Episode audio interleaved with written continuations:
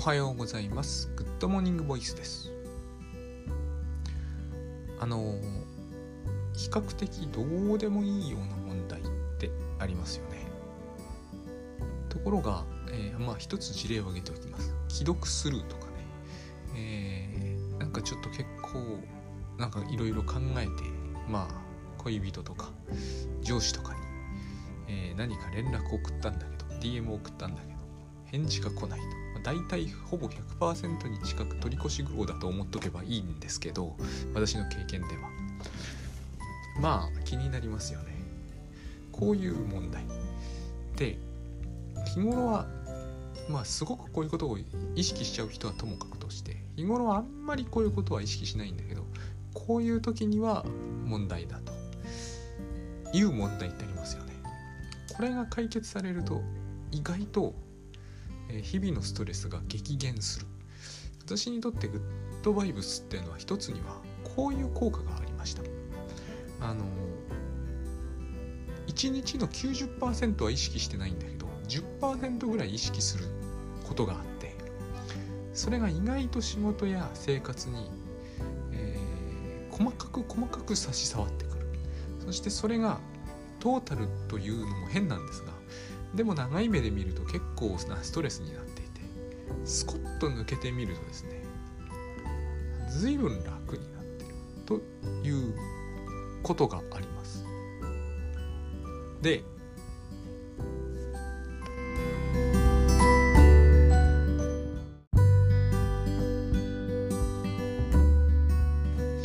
まあというような問題があると思うんですがうんこのですね、えー、以前倉園さんがあの鏡の法則とよくおっしゃっていて今もおっしゃってますが、えーと、要は自分が人にどう思われてるかというのはが気になるというのは結局自分が自分をどう思ってるかを人に投影しているとそういう話だと思うんです。で私はこれをですね昔昔というか今もそういうイメージ持ってるんですけど水晶玉というイメージがありまして人の心の中で私がどういう、え、姿をしているかと。まあ同じことなんですよ言ってることはね、えー、私はこのイメージの方が自分の具体的なイメージに近いので、えーと、これで今日はお話ししますが要は倉園さんが鏡の法則と言っている話と同じだと思っていただいて大丈夫です。人それぞれいろんなイメージがあると思うんだけど人が私のことをどう思ってるかが気になる。つまり言ってみればそういうことだと思うんですね。それはある意味しょうもない問題ではありながら、まあ、非常に気になるって方もいらっしゃると思うんですけどそういう方であってもやっぱり内心はさまつなことだなって思ってもいると思うんですよ。みんな思ってると思うんですよ。こんなのはさまつなことだと。でも気になる。で私は水晶玉その一人一人一人の心の中で私を映し出す水晶玉があって、えーまあ、概してその図がその絵は美しくはないですね。これが私の自己肯定感と呼ばれるものなんですけど私は自己肯定感というよりはやっぱりまあ自己イメージって人が呼んでるものですよね。でも自己イメージっていうと1個しかないみたいじゃないですか。私はこれは人の数だけあると思うんですよ。だって私のイメージって人によって全然違うと思うのでだから私は人の心の中人それぞれの水晶玉があってその中で私の映り方がまあ良かったり良くなかったりすると。で倉園さんが以前、えー、カプセルの中に閉じこもると言っていたお話は私の中では私の、えー、水晶玉がよく映っている人とだけ付き合うというようなイメージだったんです。でこういう処世術は今でもあってただこれはですね一つの欠陥として、えー、私の推奨だ私のイメージがいい人はいいんですけどいい人だとしても私が何かやらかすと悪くなるかもしれないじゃないですか。これまあここれが怖いんですけどね。だから、えー、絶対悪くならない人とだけ付き合いたいとそういう風になっていくんですよ。で私の幸いにも私の人生では絶対悪くならない人って何人かはいるような気がしてるんですね。えっ、ー、と倉園さんのお話を伺っていてそんそういう保証はないだろうっていう話もよく聞くし実際その通りだとも思うんだけどでもこれはもう盲目の信用みたいなもので、えーと、絶対悪くならない人が何人かはいるような気がするんですね。例えば私の父母とか私やっぱりえー、育てられ方については恵まれてきたんでしょうね。私の父母の中では私はいろんな面を見せてきてますが、えー、それで決定的に私のことをに不信感を抱くということは、えー、ないように思うんですね。でこの話今の、え言った通りで究極的には、え既読スルーの恐怖感というのは信頼感の欠如だと。これも、えーとまあ、信頼の欠如だと。とこれ多分ぶっちゃけ相談の中でも YouTube の中でも絶対何度か出てきている、えー、話ですし私もなかなかそのことをこうそれはその通りだとはすぐ思うんだけどだからといって恐怖感が払拭できたわけではなかったんです。でも最近ようやく払拭できるようになってきて今日はその話をしているんですが、えーと、コツがあるかと言われると若干コツらしきものもあるんですよ。でそれをお伝えするんだけど要はえー、スルーしちゃわないってことかなってまず思います。つまりいちいちいちいちこの恐怖を感じた時はこれについて一定の時間をとって考えると。やっぱり現代の人の一つの問題としてはですねこういう時間を取らなすぎるんじゃないかっていうのがあるんですね。あまりにもこれをさらっといやこれはさまつなことだし気にしないようにしようぐらいで頑張っちゃうんですがそうじゃなくてもっとこう時間をかけてですねつまり自分は何かをまず怖がってると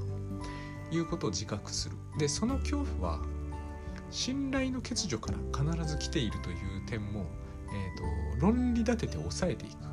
そしてもし信頼ということを、えー、完全に完全じゃない信頼っていうのは倉園さんに言わせるとないんですが、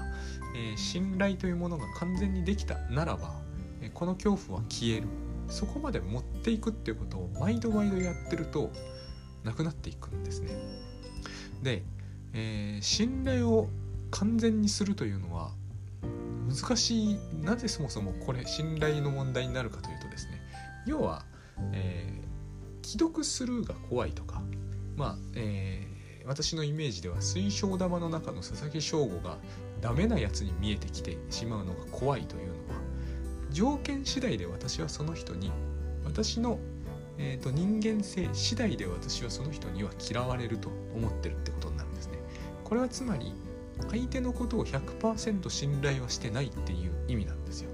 自分をよく見せておかなきゃだから水晶玉なんだけど自分のいい部分を相手の心の水晶玉に映し出さないと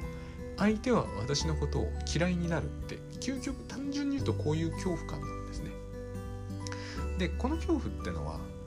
私が、えーうまくやっている限りは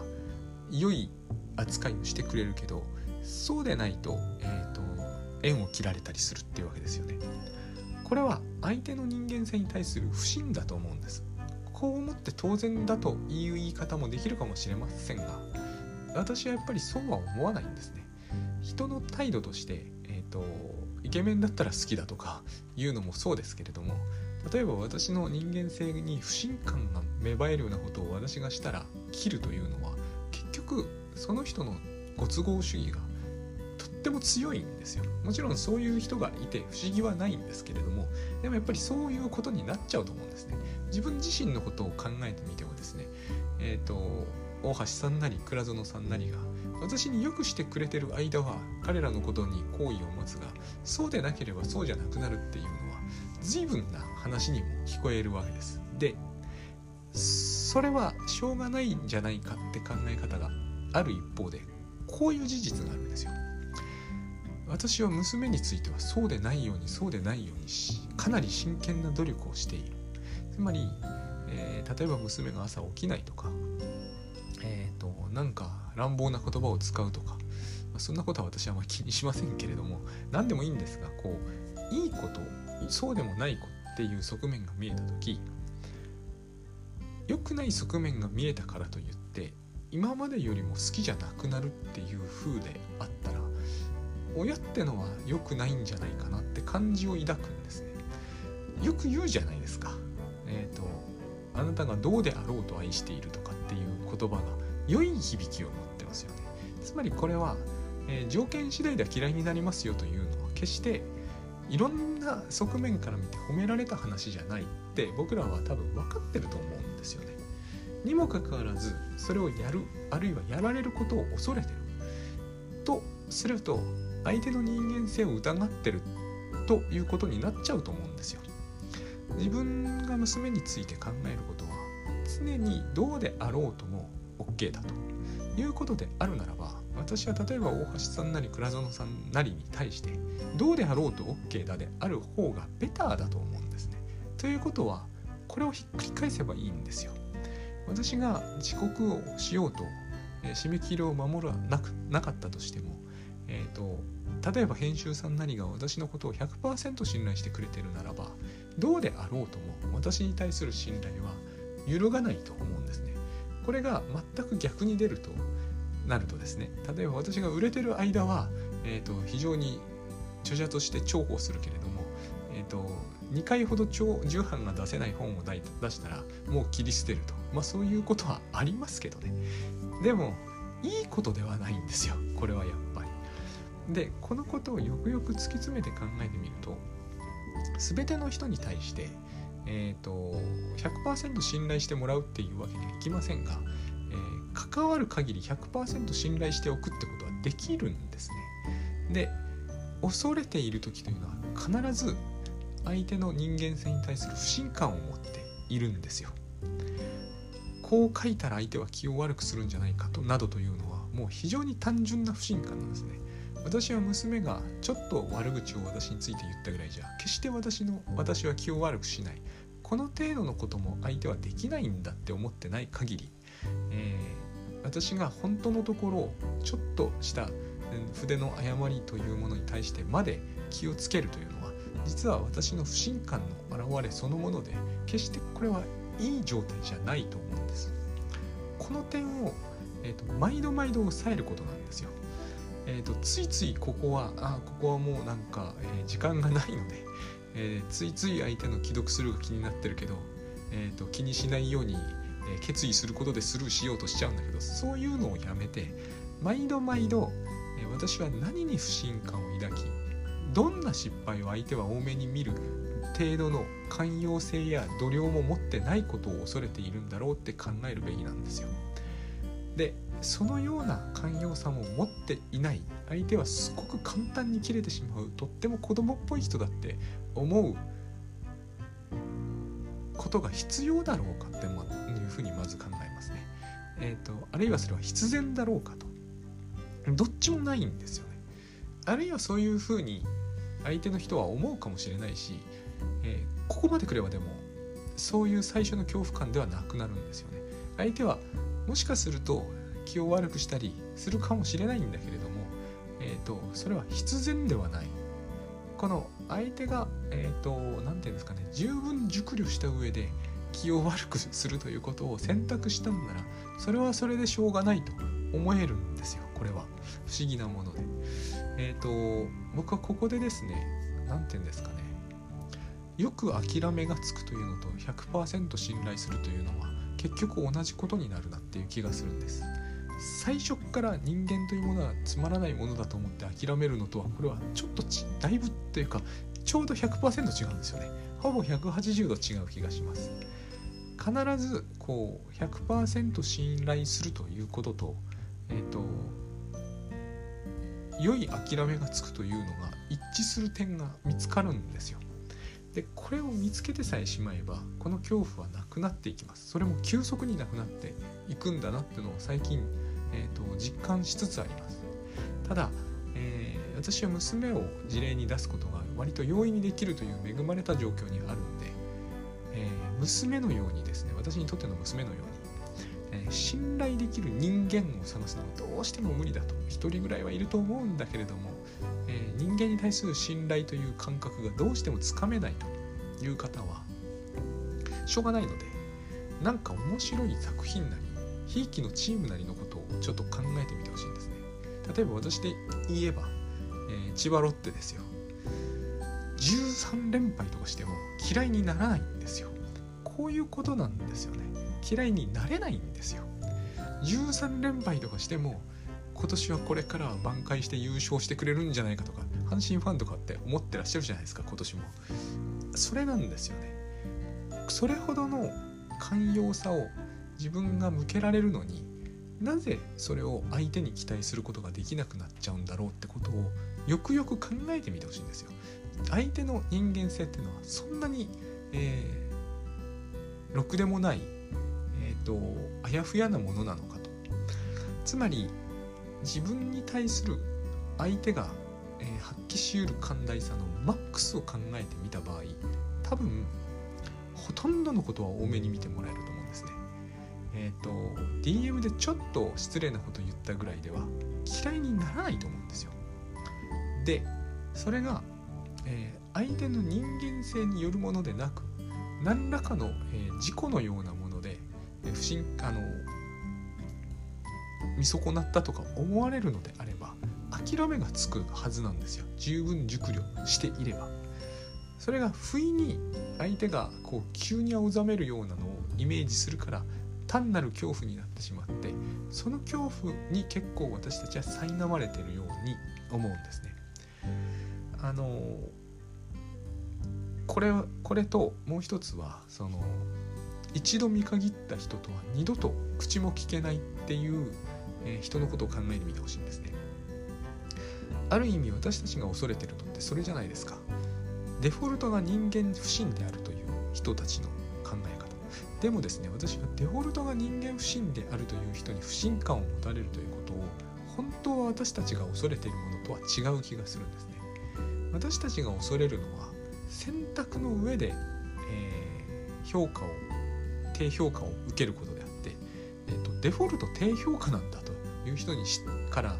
低評価を受けることっていうのは本当はそんなに怖いことじゃないと思うんです。それはその人の精神の非常に、えーと、危うさを物語ってているのであって決してそのその人から低評価を受けるということが自分の評価そのものの問題だとは自分の人間性とか自分のスキルとかそのものの問題だとは思えないんですね。確かにそういう面って持ってる人はいると思うんです。それはえっ、ー、とそれはやっぱりですね、えー、さっきの水晶玉がちょうど反対で自分はあらゆる人に嫌われているんだというような自分の、えー、自分を映し出す水晶玉みたいなのが各人が持っているとこの人あらゆる人から見て自分はろくでもなく見えるんだろうなって思ってる人は、えーと、これをやっちゃうと思うんです。そういう意味では本当に鏡の法則なんだけど、えー、デフォルトが人間不信である。つまり本性を表したと言った時に必ず人間性にろくでもないものを見るっていうタイプの場合つまり常に良くしてくれない人とは付き合えないというのは、えーと、その人にとって、えーと、極めて辛い過酷な問題であってその人から低評価を受けるということは、えー、自分にとっての不幸ではないんですよね。そういう意味でもやっぱり、えーとうまく諦めがつくんですよ。この2つのことがあるかなと思います。えーと、自分が他人の人間性に対する、えー、人間性の度量みたいなものに対する信頼感信頼が原則欠如していると、えー、既読するみたいなものが怖くなる。もう一つは、え、デフォルトの人間不信みたいなものは基本問題ではないということを忘れなければやっぱりこの恐怖感は、え、なくなっていくと思うんです。事実最近私はですねその誰かにメールを送るというのはあるいは連絡をするというのがネガティブなものであっても、えー、非常に素早くなったんですよね。気が付くとなってたんですよ。これはグッドバイブスの重要な賜物だなと思っているんだけれども、えー、躊躇してもしょうがないなと思いながらも一日放っておいたりするってことがすごく多かった。のに最近は数分と置かずに、えー、答えるべき答えっていうのがネガティブなものでもさっと出るんです。ねこれはなんだか昔これができる人って本当すごいなと思ってたんですが、えー、そういうことじゃないんだなと思うようになりました。私がただ考えが足りなかったつまり信頼というものが欠如しているというこれはまあ倉園さんに教わって初めて分かったということでもあるけれど、えーと、でもあの他人の寛容さに対する、えー、基本不信感があるなっていうのは薄々感じてたんですね。だって自分は相手に対して寛容なつもりでいるのに相手が自分に対しては不寛容だと思うというのは結局そういうことになってしまいますから。ただそれを私は、えーと、時間がないというようなことを言い訳にすごいこう素早く回避していた気がするんです。我慢しちゃってたんですね。でも我慢をするから一日置く羽目になるんですよ。あのしょうがない。相手に切られてもしょうがないんだというのを一生懸命こう強がれるように頑張ってたみたいな。この努力をするから一日も使っちゃうんですね。そういうことをする必要はないんですね。おそらく相手がこんなことで気を悪くするはずはない。なぜなら私は娘に対してそんなことで気を悪くはしないからもし、えー、熟考の末、えー、気を悪くしたんならそれはそれでしょうがないしえーと、デフォルト常に気を悪くするデフォルトであるならばそれは相手が大変なのであって私の問題ではないんですね。ここまで、えーと、順を追って考えることができればですね、えーと、これが難しかったら、えー、今の阪神の状態を思い浮かべてほしいんですよ。これでも応援するじゃないですか。えー、逆転優勝信じるでしょう。ジャイアンツを抜いて。これが信じられるという力が自分にあるならば、えー、きっと相手の人にもあるんですよ